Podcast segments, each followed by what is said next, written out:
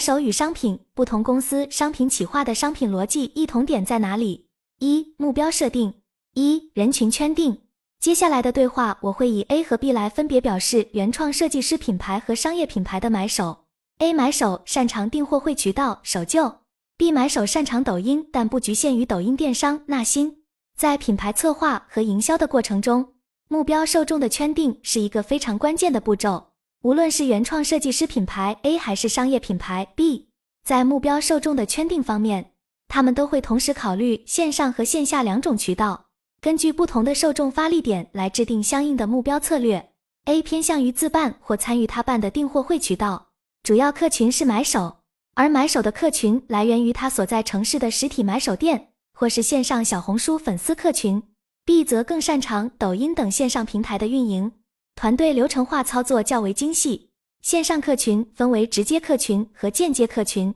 从年龄层面来分析，消费者群体可以分为十五至二十岁、二十五至三十五岁、三十五至四十五岁和四十五至六十岁。不同年龄层的消费者在消费频率和消费力上存在一定的差异。结合 A 和 B 的分类，A 偏向于线下，将多个商品卖给一个顾客。需要开发潮流新鲜的商品，吸引不同格调买手们的眼球，满足各大买手不同客群的小众喜好。对于 B 来说，偏向于线上，但在商品层面必须要经受过市场的考验，否则风险系数太高。在如何针对具体案例来说明 A 和 B 怎么去圈定人群的问题上，需要考虑现有人群目标求稳还是求增长，以及判断 SKU 是否会成为爆款等因素。对人群的了解和数据分析都是非常重要的。以爆品思维设定 SKU 时，需要在设定目标渠道和人群发力点的同时，利用数据工具分析消费者画像，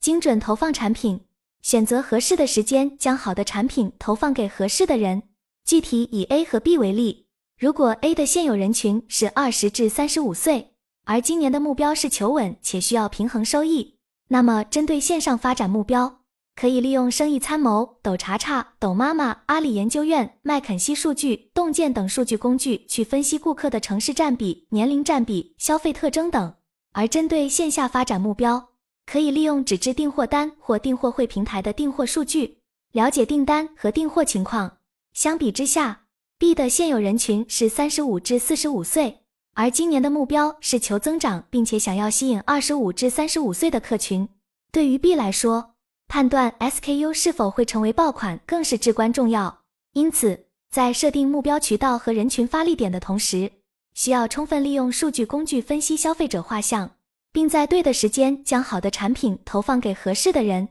因此，类似 OnTime Show、雷虎这些展会或设计师集合平台都是非常好的选择，因为这种平台一般会有订货系统，订货数据会更加一目了然地呈现在平台数据上。但是需要注意的是。这些平台都是买手预约制，每个季度要出一份买手邀约名单。新的买手则需要验证店铺资质，验证项目包括风格、消费人群、规模、地域等。因此，在选择平台时，也需要仔细考虑自己的产品特点和目标人群，以便更好的吸引并服务于客户。在当前的商业环境下，数据已经成为了很多品牌和商家的核心竞争力之一。A 和 B 都是利用大数据进行精准投放的品牌，但是他们的策略略有不同。在线上领域，B 基于 A 的基础之上，再加入自有的数据库，例如 POS 管理等，来管理商品渠道和运营维度，从而得出消费者画像。这些画像包括系列、品类、款式、颜色、价格带等信息，以检验商品渠道的适配度。在线下领域，B 分为实体自营和代理商。通过自有的收银系统或订货系统来形成订单数据和订货数据，再用于 CRM 会员活动设定和代理商订货建议，以帮助代理商更好的订货。不论是 A 还是 B，他们的目标都是守旧平衡收益，因此需要利用大数据得出现有年龄层消费者画像，从而实现精准投放。如果目标是纳新增长收益。则需要利用大数据得出现有消费者以及目标客群消费者画像，人群圈定这一块已经涉及到数据，A 在这方面会比 B 弱一些。其中，线上线下的订单数据分析会利用平台自动测算工具得出机会点，或者是消费者的消费特征，自建的 POS 管理结合多个系统使用，可以实现消费者标签化和自动投放 CRM 活动人群。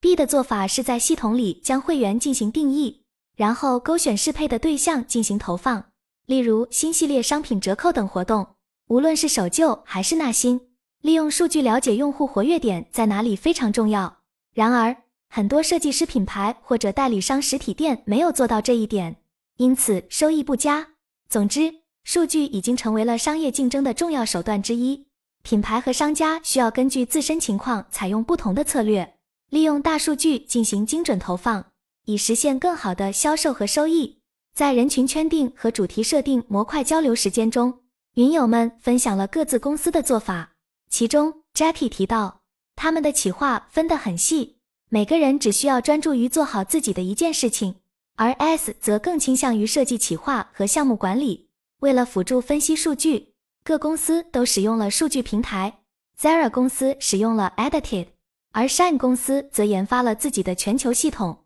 此外，Zara 公司也有自己的商品系统，而 Shine 公司则可通过款式数据化体现，实现一键查询购买商品的消费者数据。不过，他们都认为企划需要根据不同的企业和全流程链条来处理，不能固定模式，否则容易办错事。在制定设计开发主题时，一般公司会根据当下比较热门的流行事件来定。此外，除了使用 CRM 收集和分析顾客信息外，还会采用观察法、问卷法、焦点小组法、社交媒体法等方式来收集消费者信息。总的来说，不同公司在人群圈定和主题设定方面的做法不同，但都是为了更好的配合超快供应链和找到消费者喜欢的风格和款式。同时，企划也需要根据不同企业和全流程链条的特点来灵活处理，以避免出现错误。二、主题设定。下面进入主题设定模块，我们将从风格维度来分析目标设定。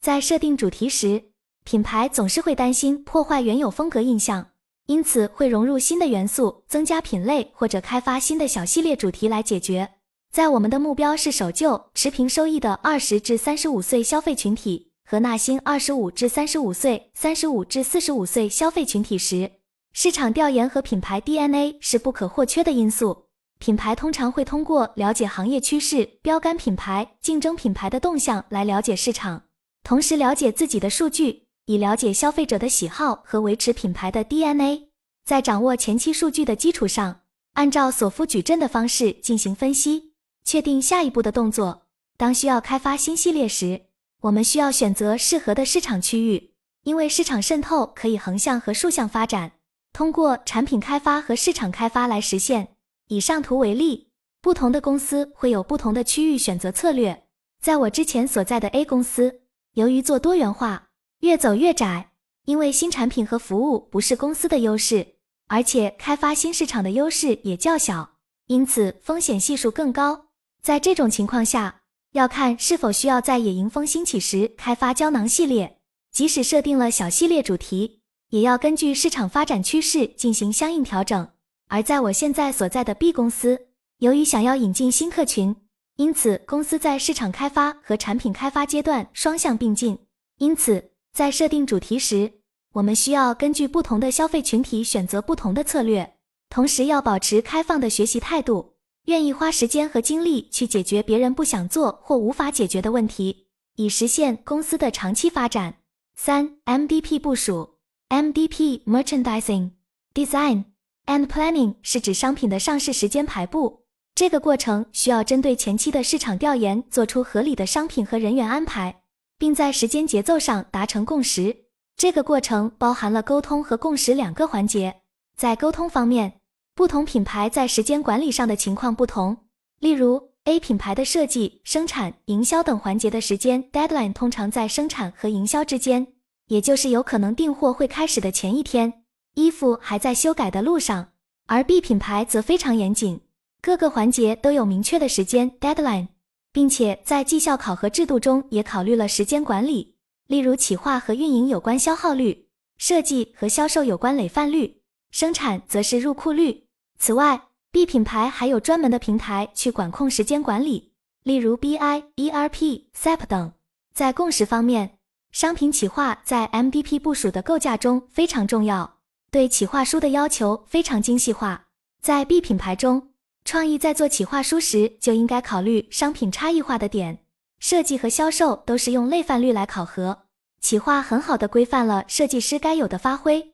不然很容易被一些爆品给带歪。因此，在 B 品牌中，企划与设计师的设计高度统一。总之，MVP 部署需要在沟通和共识两个方面达成一致，以确保商品的上市时间排布能够满足市场需求，同时在时间管理上进行有效的管控。二、商品线差异化。一、商品线差异化提问交流环节。商品差异化是商业竞争中的关键策略。首先需要分享不同公司的商品差异化方法，以便互相学习借鉴。对于一个企划而言，好的企划不仅对商品的结果负责，在产销过程中还应当占据百分之二十的比重，而剩下的百分之八十则需要由推进团队来完成。在商品差异化的过程中，企划的作用尤为重要，因为设计师可能会天马行空，需要企划来拉回设计师的想法，以确保产品的实际可行性。因此，在日常工作中，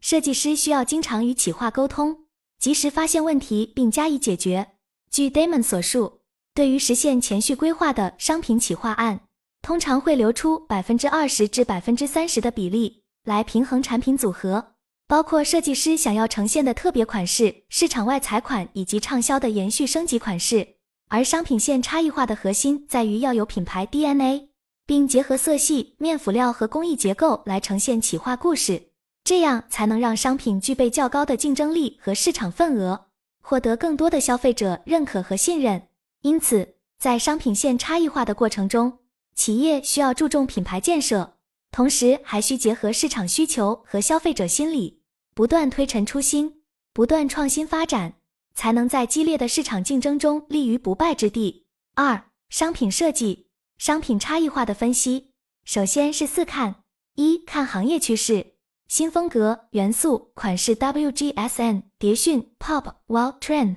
二、看类似风格品牌标杆，优点、核心品类、核心风格、核心元素。三、看竞争品牌差异化的点，商品四 P 分析产品、价格、促销、渠道。四、看自己优劣势、优点、弱点、机会点、威胁点。这里我会分享一些自己使用的工具，希望对大家有所帮助。首先用 STP 明确顾客的需求，从商品维度的分析，再利用 SWOT 分析得出着力点。商品差异化分析的关键在于四看，也就是从不同角度去观察市场竞争和自身。具体包括以下方面：首先是看行业趋势，要关注新的风格、元素、款式等，可以借助专业的行业研究机构如 WGSN、蝶讯、Pop、Wow、Trend 等来获取信息。其次是看类似风格的品牌标杆，寻找他们的优点，包括核心品类、核心风格、核心元素等。再者是看竞争品牌，寻找差异化的点，从商品的四 P 产品、价格、促销、渠道等方面进行分析。最后是看自己，了解自身的优劣势，包括优点、弱点、机会点、威胁点等。在明确顾客需求的基础上，可以利用 SWOT 分析来确定着力点。比如，如果要新增羽绒服品类，需要决定是做波司登波司登同款风衣羽绒服，还是做自己品牌的核心产品。从品牌端来看，从集成产品研发阶段，营销和生产就已经开始介入了。在如此快速和广泛的媒体传播的情况下，大企业如何保证提前做好的商品企划高效高质呢？除了品牌基因产品外，现在运营、营销、生产等各方面也可以提供数据来推荐品类和款式，但最终的决策还是由企划来做出。因此，商品企划仍然是严格执行的。但和过去不同的是，现在从研发阶段就已经开始协同推进，以确保高效高质的商品差异化。三、商品下量，在进行商品下量的决策时，需要考虑一些具体的衡量标准。这些标准包括商品的价值、去年同类型款式的销售数据、今年的销售趋势以及标杆品牌或竞争品牌的销售数据。首先，商品的价值是一个重要的衡量标准，商品的美观度、工艺等因素都会影响它的价值，而这些因素也会决定消费者是否愿意为该商品支付一个合理的价格。因此，需要对商品的品质、设计等方面进行评估，从而确定它的价值。其次，去年同类型款式的销售数据也是考虑商品下量的一个重要因素，这样可以对去年的销售情况进行分析，了解同类型商品的市场需求和销售情况，从而预测今年的市场走向，并根据这些信息进行商品下量决策。第三个衡量标准是今年的销售趋势。通过对今年的市场走势进行分析，可以预测哪些类型的商品将会受到消费者的欢迎，哪些类型的商品可能会面临销售困难。这些信息可以帮助企业制定更加精准的下量计划，以满足市场需求。最后，参考标杆品牌或竞争品牌的销售数据，也是进行商品下量决策的一个重要参考因素。了解同行业其他品牌的市场表现。可以帮助企业了解市场的竞争格局和趋势，从而制定更有针对性的销售策略。四、商品定价。商品的定价阶段是商品营销策略中的一个重要环节。在定价时，需要考虑多个衡量标准，包括去年类似款式的销售数据、市场性价比、成本估算以及商品层级区分价格等因素。然而，对于企划来说，商品定价阶段的工作不仅仅局限于这些常规因素。根据实际情况，企划可以采取不同的策略。其中，A 和 B 方案的不同在于企划品类构架的细节。A 方案主要采用粗略的品类构架，然后由设计师设计卖点；而 B 方案则更加精细化，除了品类构架，还需要设计师根据企划书的效果进行设计，并且需要跟进生产，以确保商品能够按照 MDP 时间执行。这种策略可以提高设计和生产的效率。并保证商品质量和交货时间。此外，还需要商品在选款定量的时候增加销售维度，包括项目渠道销售目标、OTB 匹配、品类和单品销存差异和绝对值预估等。这种维度的引入可以更好的联动全链路推进销售，提高商品的市场表现。定价时，通常会根据品类吊牌价和成本倍率速查表来确定价格。对于非特别款式，不会额外进行调整。以保证终端价格的统一性。此外，商品企划的输出需要涵盖上市波段、品类款数以及吊牌价格等方面的内容。在商品定价阶段，企划需要综合考虑多个因素，包括市场趋势、竞争品牌数据、去年同类型款式的销售数据以及商品的价值和成本等，来确定最终的价格。除此之外，精细化的品类构架、销售维度的引入以及合理的定价策略。也是企划在商品定价阶段需要关注的重要事项。四、销售延续。一、延续的平衡点。针对今年的销售数据，可以利用 BCG 矩阵和 ABC 分析法来了解品类款式销售占比，推算出来年该延续和该删减的品类款式结构。BCG 矩阵和 ABC 分析法类似，都可以用来评估产品的效率和适合品牌的程度，从而规划出明年的品类结构。同时，结合消费者画像，可以得出更加细致的品类构架比。BCG 矩阵是根据市场份额和市场增长率对产品进行分类，分为明星产品、金牛产品、问题产品和狗产品。明星产品市场份额高，增长率高，是品牌的主要收入来源；金牛产品市场份额高，增长率低，是品牌的稳定收入来源；问题产品市场份额低，增长率高，需要加大投资扩大市场份额。狗产品市场份额低，增长率低，需要淘汰。通过 BCG 矩阵，可以清晰的了解各个品类产品的市场份额和增长率，进而确定哪些产品需要加大投资，哪些需要淘汰。ABC 分析法是根据销售额对产品进行分类，分为 A 类、B 类和 C 类产品。A 类产品销售额最高，是品牌的主要收入来源；B 类产品销售额次之，是品牌的次要收入来源。C 类产品销售额最低，可以考虑降低投资或淘汰。通过 ABC 分析法，可以清晰的了解各个品类产品的销售额情况，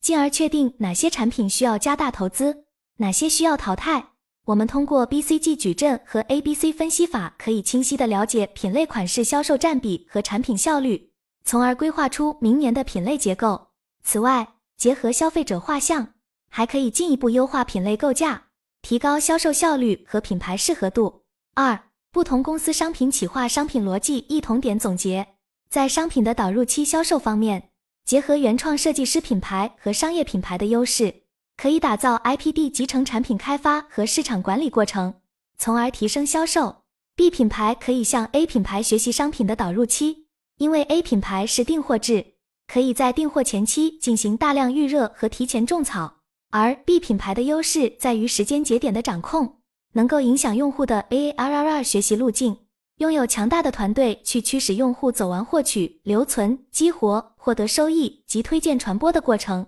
这是 A 品牌所欠缺的。然而，由于两者的流程不同，难以学习到位。商业品牌也不是一开始就体量这么大的，因此可能会最终形成 A 和 B 各自的模式共存于市场。但设计师品牌的存活率不高，需要的是借鉴而不是同化。例如。A 品牌可以提升时间管控和数据分析，更了解顾客，给供应链反应的时间，提升竞争力。另外，在商品的导入期销售方面，A 品牌可以缩短导入期，提前种草，而 B 品牌可以进行数据选品，精细化直播流程。很多设计师品牌开发的是自己喜欢、以为会好卖的产品，没有认真去做调研分析。商业品牌在这一块非常严谨。为了更好地了解顾客，A 品牌可以建立自己的数据库，从最简单的订单数据开始。不仅要了解买手，还要关注各买手的客群，帮助买手成长，以促进自身的发展。